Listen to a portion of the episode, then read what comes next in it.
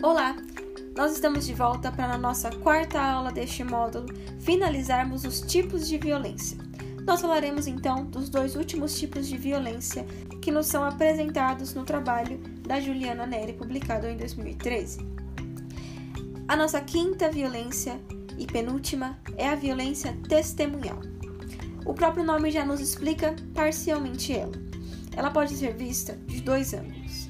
O primeiro é a violência praticada por aqueles que de alguma forma testemunham a violência sofrida pelas crianças e pelos adolescentes e podendo fazer algo para impedir o agressor e a violência, não o fazem, fazendo que com o seu silêncio colaborem para a perpetuação dessa violência na vida desses sujeitos.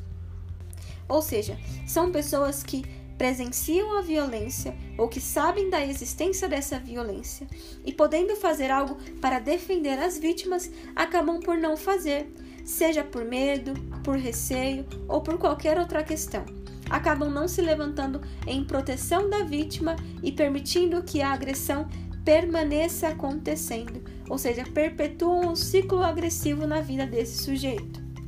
Nós podemos dar como exemplo os familiares de uma casa que testemunham a agressão sofrida pela criança e pelo adolescente e podendo nessas situações se colocarem em defesa da vítima, não o fazem, seja a mãe testemunhando a violência feita pelo pai, seja o pai testemunhando a violência feita pela mãe, ou os irmãos que de algum modo poderiam evitar que essa violência acontecesse, assim como terceiros que sabem da existência da violência dentro dessa casa, dessa família e acabam não denunciando por medo, por receio.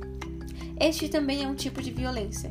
Testemunhar a violência e não agir em proteção da vítima é uma forma de permitir que a violência aconteça. E também é um tipo de violência contra a vítima. A segunda perspectiva sobre a violência testemunhal é quando a criança ou adolescente se torna testemunha da violência cometida por terceiros, ou seja, a criança acaba sendo testemunha da violência entre outros sujeitos dentro da própria casa. Um dos casos mais comuns que nós podemos encontrar na nossa sociedade e nas pessoas até mesmo ao nosso redor é crianças e adolescentes, filhos e filhas que são testemunhas da violência sofrida pela mãe da parte do pai, ou seja, que são testemunhas da violência contra a mulher dentro da própria casa, ou então que são testemunhas da violência sofrida pelos seus irmãos da parte dos seus pais ou de terceiros. Esse também é um tipo de violência. É uma violência que afeta diretamente as memórias traumáticas desse sujeito e que às vezes podem até ser ignorados, porque nós achamos que a criança não está entendendo o que está acontecendo, ou então que de alguma forma ela vai se esquecer daquelas situações.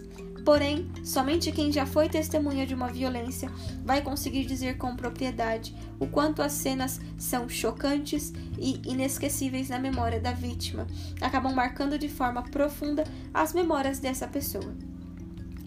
A nossa sexta e última violência a ser trabalhada neste módulo é a violência fatal, ou seja, é todo tipo de violência que causa risco direto à vida da vítima, independente da via de causa ou de ação, ou seja, do mecanismo e da situação que fez com que isso acontecesse.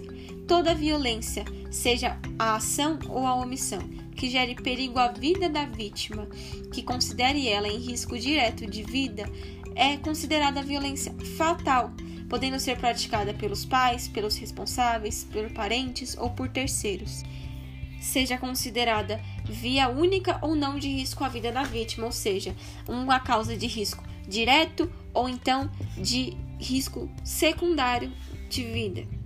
E aqui nós podemos dar inúmeros exemplos, pois todas as violências que nós falamos até aqui, se são vivenciadas ou executadas de um modo muito alto ou severo, causam risco à vida da vítima. Ou seja, uma violência física, uma agressão, um espancamento pode causar risco direto à vida da vítima, dependendo exclusivamente das vias de ação do agressor, assim como a violência sexual, a violência negligencial, a violência psicológica ou emocional ou testemunhal. Todos esses tipos de violência, se vivenciados de forma repetitiva ou então em um alto grau de força ou de agressividade, ou até mesmo de ignorância, podem causar risco direto à vida da vítima. É por isso que nós precisamos estar atentos a todas essas situações, porque às vezes nós tendemos a normalizar algumas situações para retirar a nossa responsabilidade social sobre as coisas, mas também a nossa responsabilidade familiar, a nossa responsabilidade enquanto educador e enquanto cidadão mesmo. Nós devemos estar cientes de que nós precisamos não somente lutar para não sermos violentos, nós precisamos ser contra a violência. Ou seja, em todos esses tipos de violência, nós precisamos estar posicionados, não somente como aqueles que são neutros, que veem ela acontecer e querem só fazer o básico. Nós precisamos nos posicionar como aqueles que lutam para que a violência não aconteça, que lutam em favor da proteção e da asseguração dos direitos das crianças e dos adolescentes. E assim, nós chegamos ao fim dos tipos de violência. Falamos até aqui de seis tipos de violência, mas se nós buscarmos estudos mais atualizados, até mesmo da Secretaria da Educação de São Paulo, nós observaremos outros tipos de violência, como por exemplo, as violências vividas na internet, as violências cibernéticas. Nós encontraremos também as violências sofridas entre as próprias crianças, onde a criança acaba sendo violenta com a outra criança. Nós encontraremos diversos tipos de violências que nós podemos encontrar na nossa sociedade se nós tivermos os nossos olhos atentos e direcionados em proteção da criança e do adolescente. É por isso que nós convidamos vocês a se aprofundarem ainda mais nestes estudos e no conhecimento sobre esses tipos de violência. Nós só lutamos contra aquilo que conhecemos, ou seja, nós precisamos estar antenados e engajados na causa para podermos assim fazer a diferença.